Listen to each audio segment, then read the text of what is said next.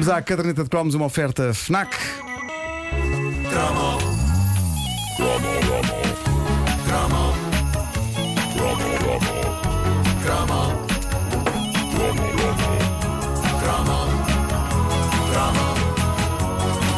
Ó Marcos, vais falar, de- vais falar de uma coisa super natural, não é? Super. Super natural.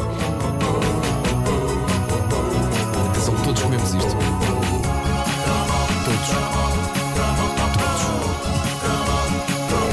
Passei grande parte da minha infância e juventude a fugir de sopas. Sopas não eram sexy nos meus verdes anos.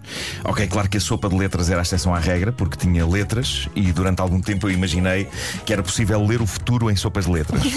Ah, sim, Olha, sim. aí está um nicho de Sim, mercado, uma- não é? Eu pensava, escrever o meu nome. Se Não, uma pessoa não. se desse ao trabalho de procurar em cada colherada. E Eu adoraria. no- o mestre Marco. Exato, exato. Não, mas é que eu, eu adorava que existissem videntes de sopa de letras. Adorava que isso fosse uma arte divinatória com um nome específico, como cartomancia ou quiromancia, sopomancia, caldomancia, cavalo cansado mancia. mas pronto, sopas não eram comigo, ao contrário de hoje, em que eu como sopa de legumes praticamente todos os dias. Foi já na idade adulta que eu descobri a magia das sopas e eu acho que isso tem a ver com aquilo a que eu chamo a revolução sopal dos anos 90. A, revo- a revolução Eh, sopal. Sim, não só porque de repente havia estabelecimentos como a loja das sopas que diziam ao consumidor venha cá especificamente comer sopa, mas também porque, mesmo para as pessoas que não queriam sair de casa e que estando em casa não faziam ideia de como se fazia uma sopa, surgiu essa invenção nova e arrebatadora que dava pelo nome de Roico Capa Soup. A marca Roico já existia há muitos anos quando a Capa Soup surgiu nas vidas dos portugueses. É uma marca especializada em caldos daqueles que vêm compactados numa espécie de um cubo e que na nossa infância entravam nas nossas casas cortesia de empresas como Knorr e Magi. E sobre esses caldos, eu tenho de vos dizer, vocês sabem do que é que eu estou a falar, certo? Claro. Esses caldos. Eu tenho de vos dizer que em miúdo eu achava aquilo fascinante. Eu olhava para aquilo como se fossem caramelos de frango. não, sei se, não sei se mais alguém partilha este fascínio. Aquilo vinha numas caixas e cada um vinha embrulhado individualmente. Mas alguma vez exposta um Aquilo eram caramelos de frango. Não e eu tenho, pergunta. tenho de vos confessar, eu uma vez roubei um caldo de galinha eh, na casa da minha avó Maria e comi-o como se de facto fosse um caramelo. Abri o papel partilhado daquilo e simplesmente Ah. comi. Eh, comi e evidentemente arrependi-me. Não sei Claro. se algum de vocês passou por esta É experiência, muito mas. Aquilo no fundo é sopa concentrada, não é? Aquilo é tão salgado que eu fiquei com a sensação de que ambos os meus olhos iam cair e que estava a esguichar sal pelas orelhas. Mas. Imagem, Não, que e não imagem. repeti, e não repeti. Mas uh, Roico Capa Soup era outra coisa, não era o caldo das avós com que se fazia sopa. Aquilo era sopa instantânea, criada para pessoas sem vida que trabalham à bruta, chegam tarde a casa e não têm jeito nem cabeça para mais nada que não despejar água a ferver para dentro de uma caneca e juntar-lhe um pó. Era isso que Roico era, era o típico produto para sociedades modernas a mil à hora. Sendo que na altura as sociedades modernas ainda não andavam a mil à hora, ainda andavam só para aí a 500 à hora. Agora, a parte gira disto, a campanha publicitária da sopa ia precisamente em sentido contrário. Para uma sopa pronta a comer, rápida e urbana, foi escolhido o cenário pacato do Alentejo e o grande e saudoso Nuno Melo a fazer o papel de um pastor alentejano. E o anúncio tornou-se num dos mais populares envolvendo o campo desde o Toxim. Ah, vamos ouvir. A minha vida é muito agitada. Há uns momentos em que me sinto cansado e com fome. Aí paro logo tudo e tomo um roico capa supi. É só juntar-lhe uma água quente e mexer, que é o que me dá uma grande trabalheira. Mas vale bem o sacrifício. Hum. Ah, É que fica-se logo pronto para a loucura do dia a dia. Se até ele precisa de uma pausa de vez em quando, imagine você. É do caneco. Vai, Lindo, estas tudo isto é frases lindo. entraram no, Tudo isto é lindo. no Sim. diálogo das pessoas. E isto chegou a um ponto em que nos anos 90 em Portugal era praticamente impossível dizer Roico Capasup sem ser com sotaque alentejano. Ok? Pois era. Capasupi. E era, e era sempre bom para o país ver o Nuno Melo a fazer mais um papel que definitivamente o afastava do pobre Caniço da novela Chuva na Areia, exato. transmitida uns 10 anos antes de Caniço, cujo trágico destino nessa novela traumatizou toda uma nação. Tanto que ele pediu Ah. que a, Rock Copa Soup não tivesse tomate. Bravo!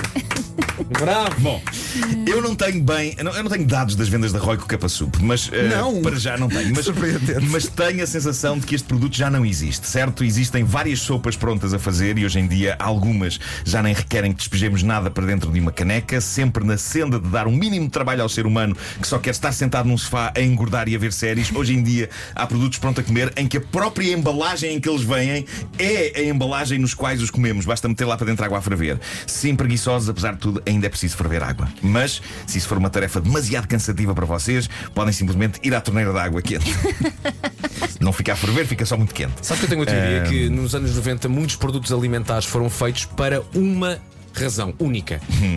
Malta que vem da noite com fome. É isso. Ah, não. é. Este era claramente um caso desses. Malta que vem da noite com Era um caso desses. As, Era- as sim. pizzas da torradeira Sim, sim, as pizzas sim, para sim. a torradeira. É verdade. E o Roy Capasup. Claramente é, vens da é. noite, tens fome. E por que não combinar as duas, meu Deus? Quantas vezes não molhaste a É uma refeição completa e Quantas nutritiva. vezes não Sim, molhaste sim. a pizza? Claro. Ah, E quantas vezes por engano não pus a sopa na torradeira? claro, claro. Mas sim. Bom, eh, eu, eu. Eu diria que a Roy Capasup não durou muito tempo. Há muito tempo desapareceu a Roy Capasup, paz à sua alma. Eh, tenho a sensação que, apesar de, de haver boas memórias sobre a Roy, a Roy Capasup, o anúncio terá sido mais popular na prática do que, que o produto. eh, a própria sopa. O que eu sei dizer é que, por esta goela adentro, nunca entrou Capasup. Embora eu, eu tô- achasse o anúncio entrou. Estou a falar, mas é porque eras um garoto. Eu, eu já tinha uma vida, já. Já.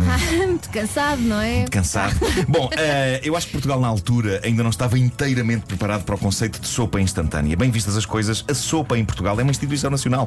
Nós somos um país com larga tradição em sopas e não são sopas quaisquer. São sopas com substância, sopas de cozido, sopas de hortaliça, sopa da pedra. São sopas tão cheias de coisas que por vezes o que tem menos é sopa.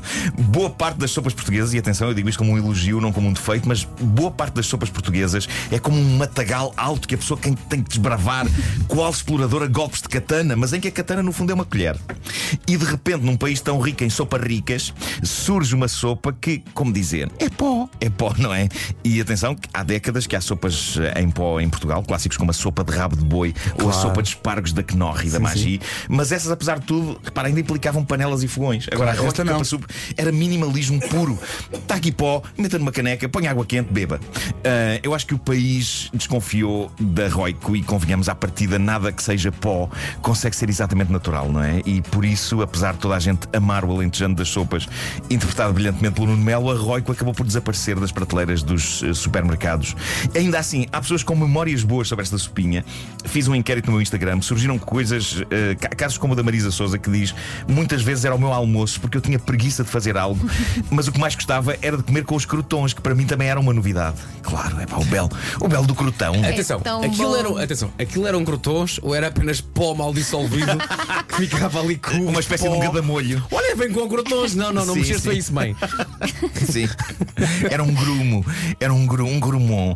Ah, a Ana Oliveira diz: Eu adorava, bebia sempre uma sopa logo de manhã antes de ir para a faculdade. O quê? E sim, era do caneco. Bolas, logo pela manhã. Não.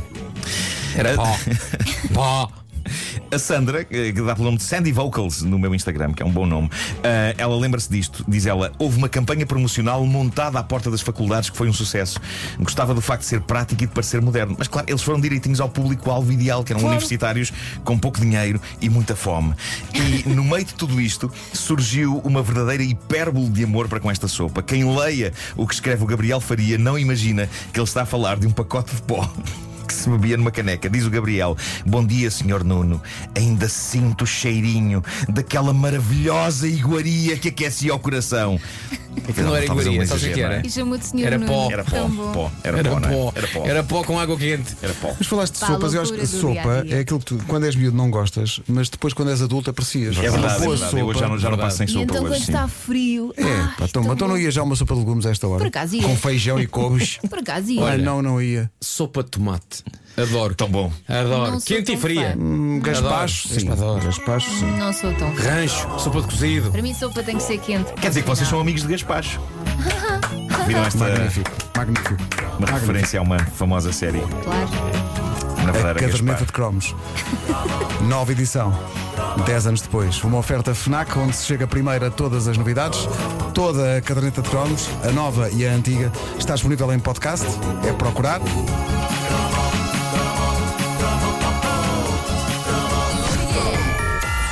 Let's roll.